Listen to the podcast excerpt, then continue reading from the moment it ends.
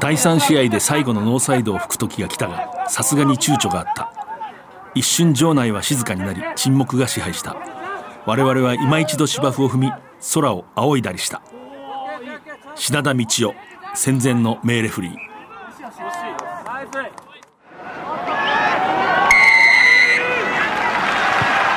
藤島大の楕円球に見る夢。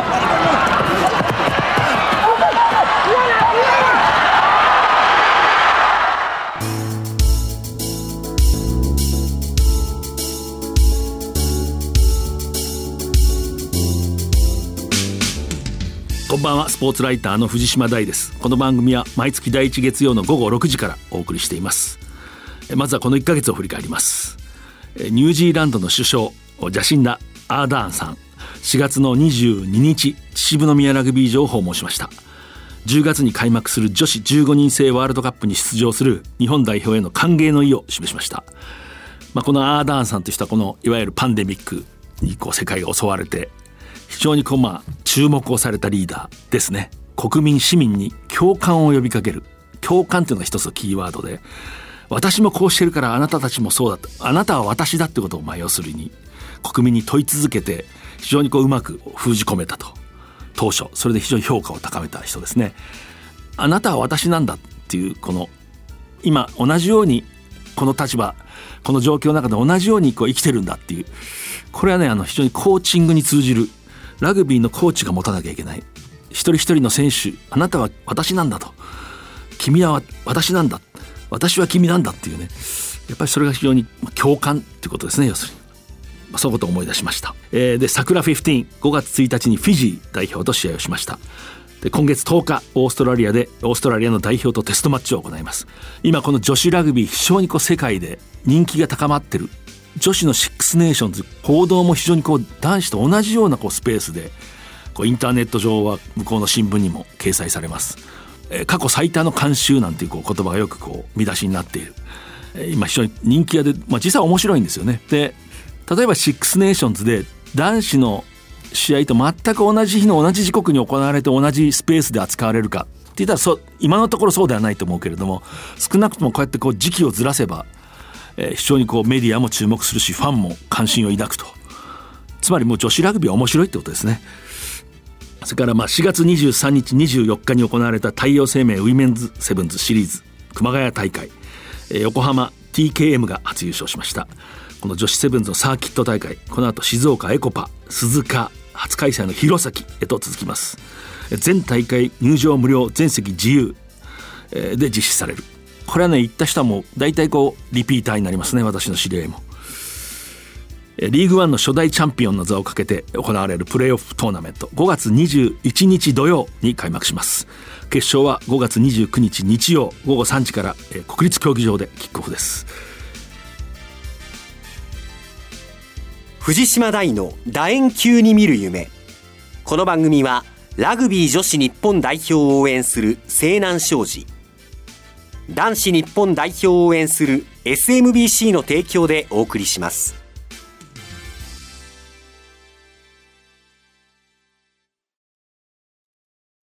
今ここから始まってゆく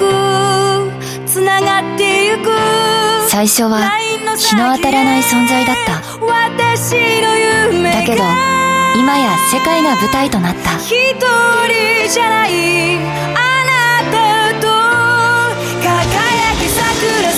サイクルモアウィーキャン西南商事はラグビー女子日本代表を応援しています。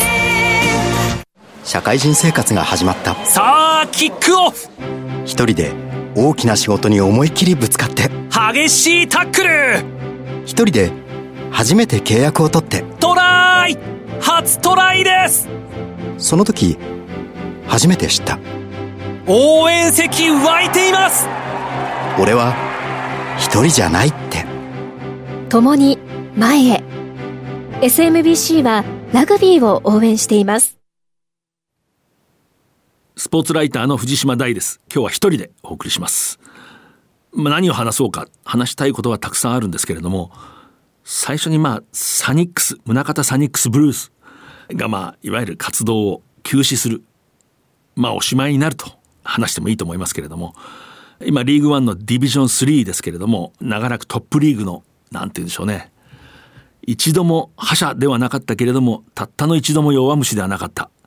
そういうクラブ。そして他に類のないこう独自性のあるクラブでしたね。で私このサニックスを話すともう、えー、再現がないんですけれども今日は一つ私がまあ J スポーツで解説をした試合なんですけれども本当に忘れがたい場面についてお話ししたいと思います。それは2017年ですね。1月14日土曜日ベスト電機スタジアム。宗像サニックスブルースが NEC グリーンロケッツに26対24で勝つ試合です。監修1974キックオフが午前11時半。この試合今公式記録を手元に持ってきたんですけどねこう得点経過っていう、まあ、スペースがあるんですけれども。後半の42分 NEC10 田村優 PG 罰がついてるんですね。でその結果26対24で、えー、宗像サニックスが勝利、まあ、そこで終わるわけですけれどもこのね PG がね何とも言えない人間の物語でしたね。でその前段があります。それより遡ること約1ヶ月ですね。12月11日前の年2016年の暮れ12月11日岐阜メモリアルセンター長良川球技、えー、メドまあ長良川球技場ですね。岐阜のそこで宗像サニックストヨタ自動車ベルブリッツを15対14で破ります。で今こうさらっと言いますけれども宗像サニックスブルースのような何ていうんですかねまあ言ってみればハートは大きいけれどもクラブの規模としては小さいスモールな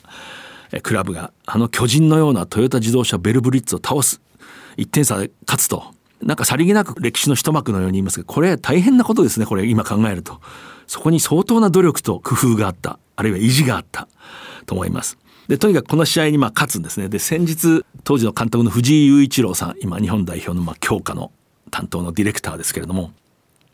だかこの試合の前にまあ岐阜に遠征するわけです。ねまあ半分敵地ですよね。中部地方ですから。なんかねこうリラックスするためになんか解放してみんなでボーリングに行った。そしたらなんか非常にこうチームワークができてまあ見事な試合で勝つわけですけれども。で以後選手たちがもう試合の時は必ずボーリングしましょうって言ってそういうことじゃないんだって言ったっていう話してましたけれども。でこの勝利を当時のまあサニックスの社長宗正真一さんが大層喜んだと、まあ、そうですよね、まあ、ビッグなクラブを敵地でやっつける。本当いいラグビーしましたね。あれ私も映像でも見直しましたけれども。今のね何ていうんですかね。今こうリーグワンのトップクラブあるいは世界の強豪ナショナルチームを含めてが行うようがセットプレーからこう仕掛けるようなサインプレーですね。こう一旦ラインアウトから一旦展開したところで急にスイッチして人がこう走り込んで逆側に走り込んできてそこにさらにこうショートサイドからエースがポーンとボールもらって一気にトライするそういう動きをいわゆる崩れた状態ですね。連続攻撃のこうラックの後ブレイクダウンの後にそのそういう仕掛けをしてトライをするんですよね。やはりかなりこうやっぱり先駆的なスタイルのラグビーをしていたなと。改めて思いましたけれども。でその勝利をこの宗正真一さん。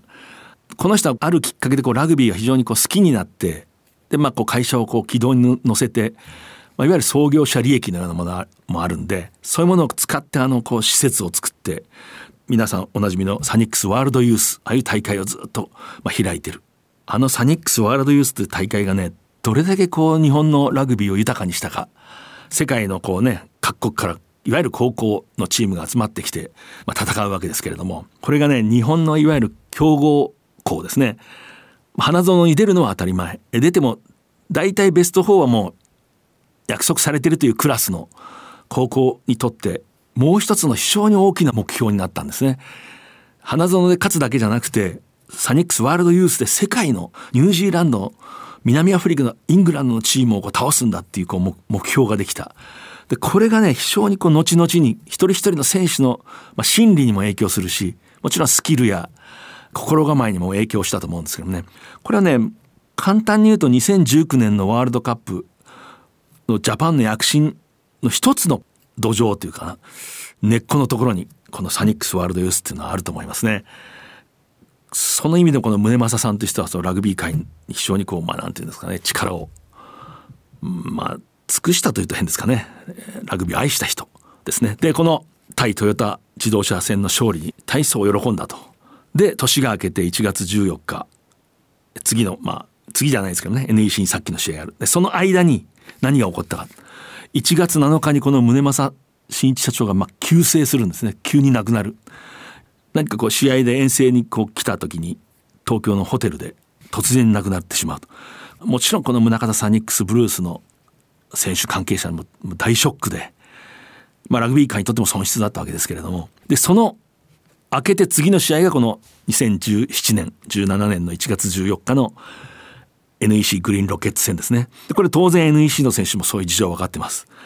で私この試合こう解説だったんですけれども宗像サニックスの選手はもう試合前からなんていうか高校とか大学のあの決勝戦に臨む時のあの若者の顔のようなもうもうこれに全てをかけるんだっていうような表情でしたよね。でピリッとした雰囲気があって。で藤井監督が私こう、まあ、声をかけるのもちょっと試合前ですからこう遠慮するんですけれども、まあ、ちょっとそばを取ったらスッと来てくれて「気合入ってます」って一言言ったのを覚えてますけれどもね。でまあ非常にこう熱戦になる。あの NEC グリーンロケッツも非常にいいラグビーをしましたね。でまあいろいろあって一番最後もつれにもつれてさっき言ったような、え2点差でもう最後のプレーですね。田村優がねこうランするんですね。確かこうスーッとランを。でハイタックルを浴びてでそれでペナルティーになる。でね宇宙間のねこう22メーターラインのちょっと後方ぐらいでしたけれども田村優それまでもっと難しいところへっちゃらで決めてたんですよね。でこれねあのこの話もしょっちゅうしたしここでもした可能性ありますけれどももう一回言いますけれどもねサニックスのお別れに。なんてぞ、まあ、外れるんですけれども。わざと外したとは絶対言ってはならないし私はその後田村優何度か話して長いインタビューもしたことありますけどそのことは聞かなかったですね。聞いちゃいけないような気がして。わざと外したとは言いません、えー、しかし本当は決めたくないなってちょっと思った可能性はありますね。というのはこの試合何かかかってるわけじゃないんですね。これ勝ち負けが何かこうプレーオフにどうするとか入れ替え戦がどうだっていう直接そんな何かかかってるわけではない。で、もちろん実際その前のチャンスを作ったのも田村優なんですから手を抜いて試合してるわけでもない。ここははっきり言っと言います。しかし、いざペナルティが来た。それが決めたら劇的な、まあ、いわば逆転の、まあ、勝利だと。その時に、しかし相手は、まあ、創業者であり、このクラブを支えてきた愛する人物が亡くなったばかりだと。なんとなくですけれどもね、どっかこう、これ本能のレベルとか、そういうレベルでしょうね。なんかこう、理屈を超えたようなところで決めたくないなって思ったんじゃないかっていうのを田村優が引退した後聞いてみたいと思いますけれどもね。で、まあ外れるんですね。で、外れた後、中田サニックス選手は本当にこう、まさに優勝したようにこう抱き合って、なんかあの時の思い出しますね。あの、田村エイトっていうキャプテンがいて、こう涙をする絵が映像のアップになって私はそのモニターで見てあこの表情私はスポーツライターだけど書くことはできないなと思った記憶がありますね。この表情形容できないと思った。なんかサニックスってそのことを思い出しますね。今非常にそれを思い出します。でまあ宗像サニックスは2009年度ですね。2009年から10年にかけたシーズンの7位トップリーグ7位。これがまあ過去最高の成績ですけれどもね。で今言った2016年度は11位ですね。16チーム中の11位。7勝8敗。で、これがね、この7勝8敗がね、つまり覇者ではなかったけど弱虫ではなかった負け犬では全くなかったということですね。ちなみにこれ久保田スピアーズの上ですよね、順位。今は久保田スピアーズこうビッグなクラブになってきましたけれども、なんかこう歴史を感じるし、クラブっていうのはまあ一人の人間のようなもので、この時にこう、非常にこう、なんていうかな、青春を謳歌していたようなサニックスがシーズンでしたね。とにかくボールの動かし方が当時独特でラックを重ねていくんですけどそれが全部こうセットプレーからアタックしたように。しかもそれがこうなんか決め事ではなくてそこでこう自由性が発揮されていく。原則の動きがあるんだけれどもそれが他のチームにはない動きで、まあ、ハンドリングとそれからフィットネスありましたね。ものすごい練習をする。大学から入った新人が春最初の春で8キロ6キロとか8キロ痩せるっていう。の当時の選手に聞いたことありますけれどもね。普通こう大学の選手は大きくなるんですけれどもサニックスに入ると痩せるということですよね。そのことを思い出します。でまあ今回はいわゆるまあ会社の問題ですね。企業としてのまあ経営のこう問題との関係でもう強化を縮小するというかまあ休止せざるを得ないということですけれどもね、まあ、よくもここまでそのこのクラブを運営してくれたししかもただこうただあったんじゃないですね。独自の存在であったと。ここからどれだけの人材が出たか、まあ、ジェイミー・ジョセフもそうですよね。グレハム・バショップも在籍してました。藤井雄一郎さんここから出ました。カン・ヘスケス2015年のヒーローですねワールドカップの。もうこの宗像サニックスブルースが。ヘスケスはニュージーランドではいわゆるこうスーパーラグビーのその下の地区代表の選手。あの本人も言ってますがやっぱりこう身長がショートだってこういう評価を受けてところがここに目をつけたんですねあのサニックスの人たちは。さらに日本に来たらピタリとはまってあのもう現意する力。でこう劇的なトライを何度も奪った。でジャパンでの一つのそのピークがあのスプリングボックス戦の最後のトライですね。あの時ピーターセンでしたかねスプリングボックスの。左隅にこうヘスケスが踊り込む時にガーってボールにこう手を下から差し込んで抱えてこうトライをしようとした。あれをあの時サポートしてた稲垣啓太がこの番組でしたかねどっかで。私聞きましたね。あれ見た時ゾッとした。世界のトップっていうのはこうやって最後までトライを防ごうとするのかって言った。あれねやっぱりヘスケスだからあそこ持ちこたえてボールをダウンできたんですね。そういうことも思い出しますね。2015年のワールドカップジャパンが南アフリカを破ったあの事件の翌日ですね。そのカン・ヘスケス。宗像サニックス所属コメントを録音しています Um, very happy, um, unbelievable feeling to, to be a part of a team to make history for, for Japan Rugby. Um, it's a shame that we can't fully celebrate because we have to focus on Scotland, um, but we're very, very happy. いや非常に嬉しく思ってます、えーこうやって日本のラグビーの歴史を変えれた一員として参加できたことに非常に、えー嬉しく思いますしけれどもやはり次もうスコットランド戦がすぐ間近なので、えーそこまでフルに喜べないというところが少し残念ですけれども次の仕事に集中したいと思います Uh, it was it was pretty special. Um, I just remember diving for the line and then seeing the line and just thinking we've beaten uh, the Springboks. And then everyone pushing me down. I was trying to get up off the floor and then just happy. やはりあの非常に特別なトライだと思いますし、ダイブした瞬間にラインが見えてライン越えた瞬間にわあ本当に南アフリカに勝ったんだっていう気持ちででその瞬間にもうみんながわーっと集まってきて立ち上がろうとしても立ち上がれないぐらいメンバーが乗っかってきてました。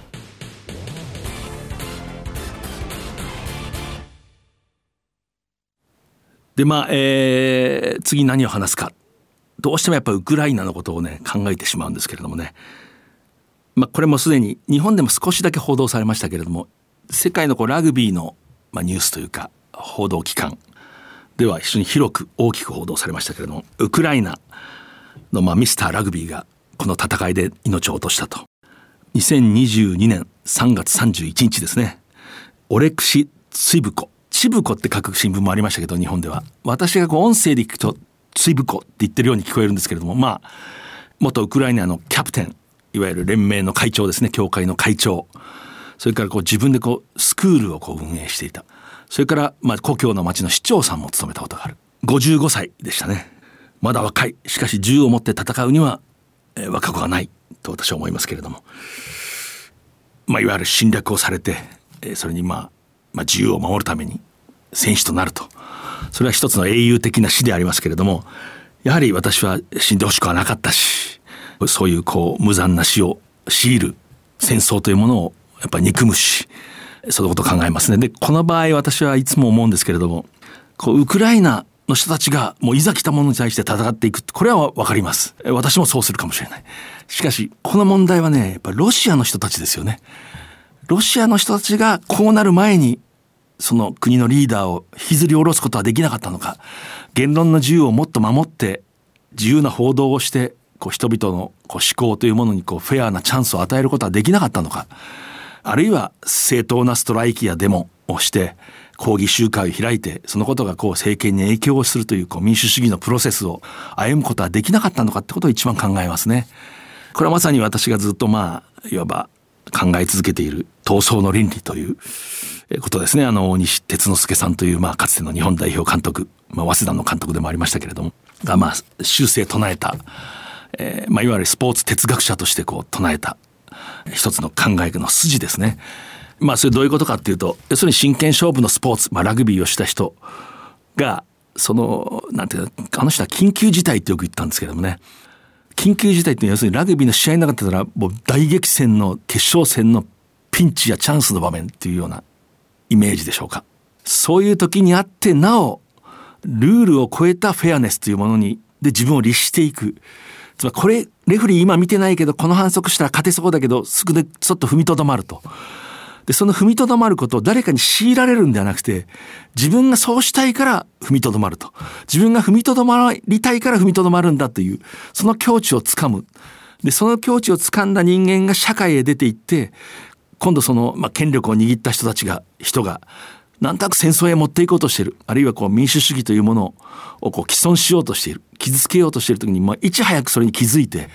まあ、行動を起こす。で具体的にはまあボートってあの人は言ってましたけど投票権を駆使するということですね。行使する、まあ、いわゆる選挙でそういう人たちを落としていくんだ、まあ、そういうことを唱えたんですけどね。つまり今のことはロシアの人にやっぱり当てはまると思うんですね私は。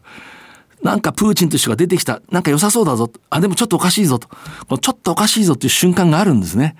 これは。民主主義で出てくるんですよ独裁者も大概は。民主主義で出てくるんだけど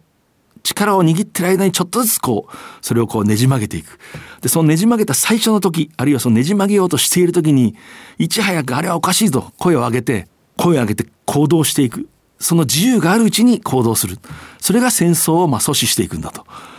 いうことですよね。でそのことをよく考えます。で今日冒頭の言葉、まあ後でも説明しますけれどもこれ1943年の10月16日という説がまあ有力っていうのは一部報道で他の日にちの時もあるんですけれどもあるいは人の回想録で。おそらく10月16日に行われたラグビーの試合がありました。それは大日本学徒体育振興会関東支部が主催するいわゆるこう出陣学徒の壮行試合ですね。つまり大学生だけれども戦争に取られる。その人たちが最後の試合をする。でこれ私はある一橋大学の OB の正野雄一郎さんから送っていただいたんですけれどもその1943年10月17日付の読売新聞のコピーがあるんですけどねそこにこうその記述があります。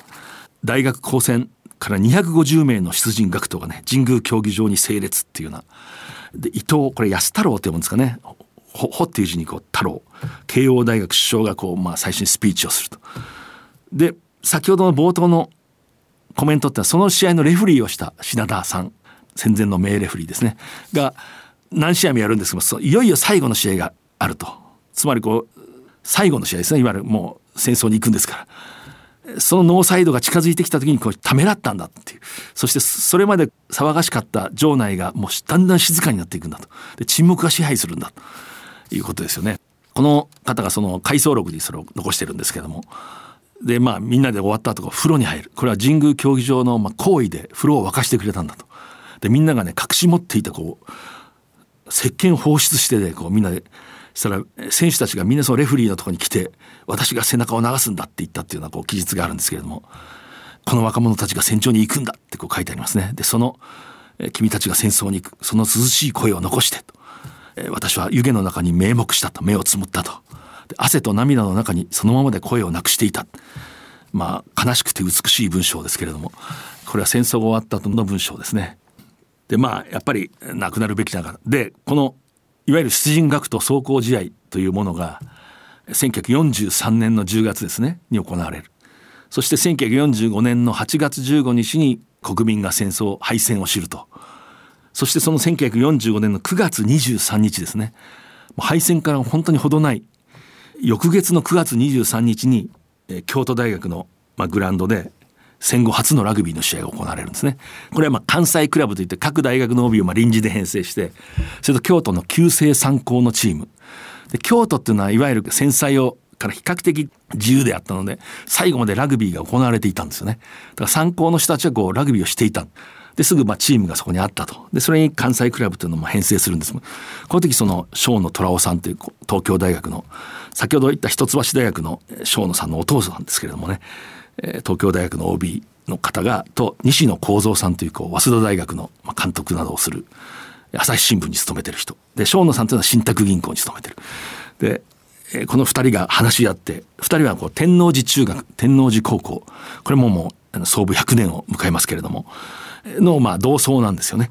で天王寺中学天王寺高校のその武士を読むとやっぱりそのもうもう全く食えないようなもうみんな呆然としてると戦争に向けてその時でもみんなその誰かのうちに集まってラグビー部の一つラグビーをやろうじゃないかとこの西野幸三さんが言うと。でこの生野さんというのが一緒に実務に長けた人なんでバーッと動いて物資を調達して缶詰をどっかから持ってきてジャージを用意してまあ試合をするんですけどね。それがまあ1945年の9月23日ですね。で先ほど言った出陣学徒の試合が1943年の10月。大してその間時間経ってないんですよね。つまり死ぬことはなかったんですよ。その1943年の人たちっていうのは私はそう思いますね。もう始まったら止める人はいない。戦争っていうのはね。だからその前に止めるんだということですよね。でまあその先ほどの闘争の倫理大西哲之助さんという人が、まあ、こういう言葉を残していますね、まあ、権力者が戦争の方に進んでいく場合には我々は断固として命を懸けてもそのソシアルフォーセス、まあ、これはそのまあ先ほど言ったような闘争の倫理を知る者によるこう社会の集団っていうことでしょうねラグビーをやってきたもののこう同志的結合っていうんですかねいつも固まって一緒にいるわけじゃないけど心でこう結ばれているというがその基礎集団の力を使って、まあ、落としていくのは選挙に落とすという意味ですね。で、まあ、ここからが大事なんですね。あるところまでうわーっと引っ張られてしもうたらもう何にもできませんよ。私たちがそうだったんだから。実際昭和12、3年頃になってしもうたらもうダメですと。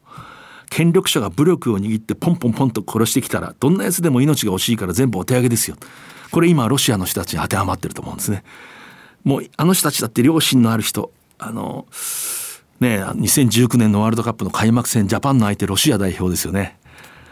東京のあの有楽町に新日の本っていう生かした酒場があるんですけれどもここにねあの試合の2日前にロシア代表の連中がこう集まったっていうそのそこの主人に聞きましたね。英国人の主人なんですけれども。日本の居酒屋だけど英国人の主人なんです。え彼らウォウォとかウォッカを持ち込んで盛大にやってたっていうんですけどね。開幕戦の2日前に飲んでた。それで前線したっていうこう昔のチーム。そこにいる一人一人のロシアのラグビー選手に罪があるわけじゃないですね。もちろん一人一人この戦争まあ侵略ですね。もしかしたら賛成してる人もいるだろうしもちろん反対してる人もいるはずですね。心の中では。しかしもうこうなってしまったら今になったらそれ声上げたらもうどっかで消されてしまう。消されるとまあ社会的に消されてしまう。もしかしたら物理的に消されてしまう。これ大西さんの言ってることですね。そこに行ったらもうお手上げなんだと。そこに行く前に止めるんだと。でねこれ別の誰かスポーツ人が昔書いてたな。結局そのスポーツっていうのはこう非日常で行われますよね現実社会じゃないまあプロっていうのはそれは職業であるけれどもしかしまあスポーツっていうのは大方の人にとって非日常例えば休日に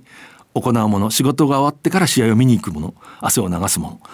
のだから非日常にむしろ日常でおかしなことが始まる前兆っていうのは先にこうシグナルとして現れるんだっていう人がいましたね。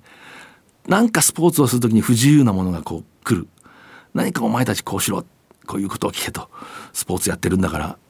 まあ、体制に逆らうなみたいな、なんとなく圧力が来る。炭鉱のカナリアみたいなもんですよね。だから、そこで早く気づくことが大事で、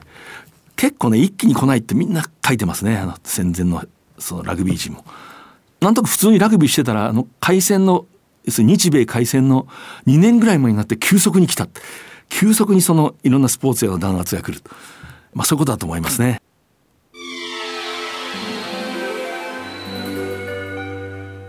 じゃあまあ次の、えー、主題というか、ヘビ長すぎる。TMO あまりに長すぎる。テレビマッチオフィシャル、まあ、いわゆるビデオ判定ですね。こう今リーグワンを見ていて非常にまあ頻繁にまあ、採用されるし。しかも長いですね競技が。つまり観客にはあまり優しくない。でこれを考えるときに、まあ、今から今から私が言うことはジョークです。というのは本当にジョークで例えば本当にジョークです。例えば関西に生まれた男の子がみんな面白いっていうのと同じような、えー、ある種の思い込みというか偏見、えーまあ、これが、まあ、ジョークになる時もあるんですけれどもなんですけれどもちょっと一応それを前提に言いますけどやっぱりこう日本の文化っていうか日本に生まれ育ったレフリーに TMO が与えられるときっと使いますね。私もきっと使うと思いますね。どっかに私の心にもそういうとこあります。なんとなくやっぱり責任をシェアしたいという文化なんで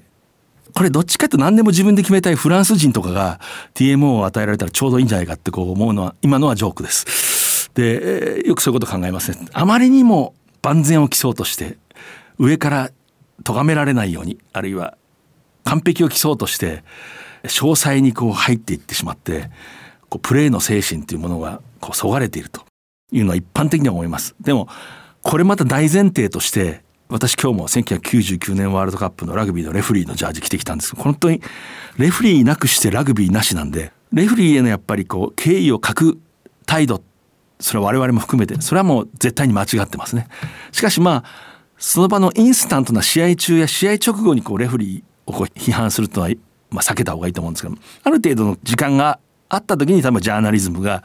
まあ、ある問題について語るっていうのはまあ自然だと思う。でその意味ではやっぱりちょっと TMO が長すぎる。つまりあるいはこうスクラムのこう組み直しだとか片っぽがちょっと体重が前にかかってるのでこうフリーキックを取っていく。そうすると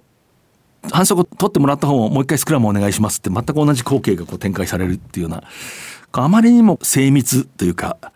完璧を期すように減点法を免れるように吹こうと思うとどうしても TMO の登場が多くなるし小さい笛が多くなるんだろうとそして精神的には良い笛を吹きたいってもう全員が善良な人レフリーなんでレフリーってのは善良な塊だと思う私は。だから選手とできるだけコミュニケーションを取ろうとこう意思疎通を図ろうとしたらどうしてもむしろ話しすぎちゃってどんどん混乱していくような今起きてることはそういう現象かなと思いますね。で先ほどの冒頭に私が言った品田道夫さんって戦前のレフリーですね。でこの方が手記、まあ、回想記というか、まあ、そのある文章に。公開私この文章を見て感動するんですけど昭和10年ですね。だから1935年ですか。その頃もうレフリー協会のそのレフリー委員会みたいなものがあってその丸の内の有楽町のオフィスなんかにこう集まってみんなでこうイギリスの原文をみんなで読み解いて必死で研究していくんですね。もうそういうこう努力っていうのもつまり今のレフリーもその末裔なんで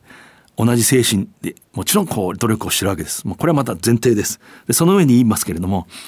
この品田さんが書いてますねこうそういうこう話し合いの渦中でまず協議があり具体的事実に基づいており空理空論がないつまりこれがラグビーのルールでありレフリングなんだっていうんですね。現実にこうプレイヤーがもうプレーをしてるという方が重要なんですね。でそこで起こることで本当に不都合があることについてルールがこうできていくっていうようなここにルールがあるからこうしろっていうのとちょっとこう違うんですねこう矢印のなんていうか方向が。これもねラグビーのまあ特有の文化だと思う。これは難しいところなんです。つまりスクラムの組み直しも例えばこれ私の知り合いのレフリーが社業が忙しくて今むしろこう下のカブリーグなんかを吹く大学のカブリーグなんかを吹く知り合いのレフリーが言ってましたカブリーグなんかに行くとこの強いプロップが自分が強いからもう相手を痛みつけようと思ってグイグイグイグイ押すとそうするとこう押してる押してる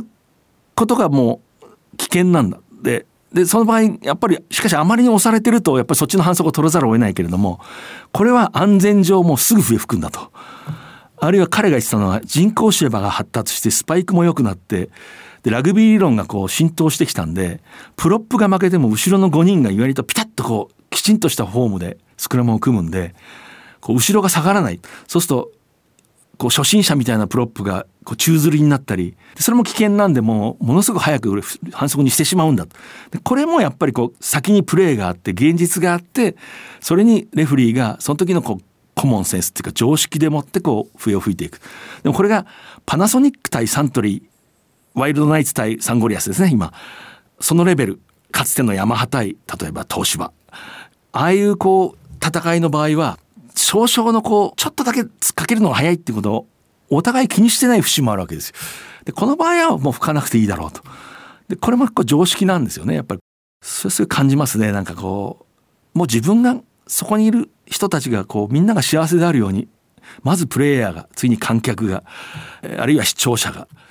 特にトップレベルのレフリーってのはそこの常識に従ってよほどひどいことについてはもうすぐ吹くのは大事だと思いますね。これあるレフリーが昔言ってたんですけどもリードしてる側がリードを守ろうと思って試合の最終盤にこうペナルティを繰り返すそういうものに対してはものすごい早くカードを出したりそれはそれでまたいいと思うんですね。これもプレーというか現実に行われてるこう人間のこう社会の小さい社会試合という社会の中の常識があってそれにこう即してこう吹いていくと。いうことが大事だと思います。でももちろん一方でルールに忠実であるともレフリーの要するに野球選手は来たボールを打てなきゃしょうがないんでそれももちろん大事です。大事ですけれども蛇長すぎて TMO 長すぎるかなとちょっと思いますね。で今日まあ最後、えー、お便りをいただいたので一つ紹介したいと思います。楕円の魂さん。かなり前の記憶になるのですが私の著書において闘争を愛で包むと文化になるという文章を読んだ記憶があります。何の著書に記述されていた文章か教えていただけると幸いです。直ちに思い出せないんですねこれ。あの、あまりにもあちこちでいろんなこと書いてるんで。ただあのいつもそういうことを思ってるんでもういろんなとこで話したり書いてる可能性はあります。これはねなかなか難しいんですけど同じことを二度と書かないっていう美学もあるんですけど同じ人間が同じことを考え続けてるんで私あの前の前書いた文章参考にしてないのに一字一句同じになる時よくありますね。あること書くと。ほぼ一字一句同じになる。もう脳みその中にその文章がもうこうできちゃってて。でこれも私の脳の中に確実にある言葉なんですけどもどこで書いたかを今今度調べてここで発表したいと思います。闘争っていうのは愛があって文化になるんですね。そうじゃないとむき出しのこう、まあ、大西哲之助さんは野獣の闘争って言ってました。野獣の闘争っていうのはもうスポーツじゃないんだとこう話してましたね。今ここから始まってゆくつながってゆく最初は日の当たらない存在だった。だけど今や世界が舞台となった。一人じゃないあなたと輝き桜そう。リサイクルモアウィーキャン西南商事はラグビー女子日本代表を応援しています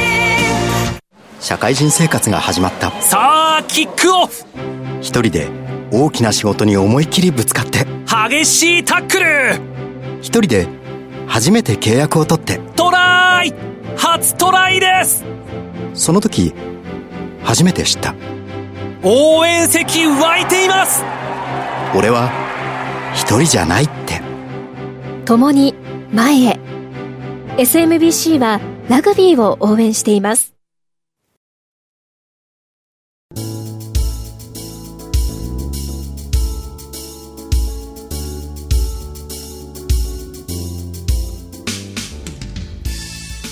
第3試合で最後のノーサイドを吹く時が来たがさすがに躊躇があった。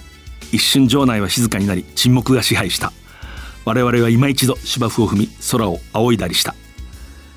品田道夫戦前の名レフリー。絵が浮かびますね。こう出陣学徒もう学生であるけれども兵隊に取られる。人たちを送り出す。最後の試合。の最後の、まあ、場面ですね。でまあ先ほど言ったようにこう神宮競技場でみんなが風呂に入る。誰かがこう隠し持っていた石鹸をねこう放り投げる。でみんながそれを拾って体を洗うと。こう書いてますね。浴室で私は彼らに前後左右からホールドされホルドされって書いてありますけどそのまま座った、えー、何々です。お別れに背中を流します。長い間レフリーありがとうございました。これもね先ほど TMO の話しましたけれどもこれが前提ですね。これは間違いないです。その上でちょっと TMO 多いかなというだけの話です。この番組は放送の翌日からポッドキャストで配信します。ラジコのタイムフリーでもお聞きいただけます。来週のこの時間再放送があります。またパラビでも配信します、えー、次回は6月6日の放送です。藤島大でした。藤島大の楕円球に見る夢。この番組はラグビー女子日本代表を応援する西南商事。男子日本代表を応援する SMBC の提供でお送りしました。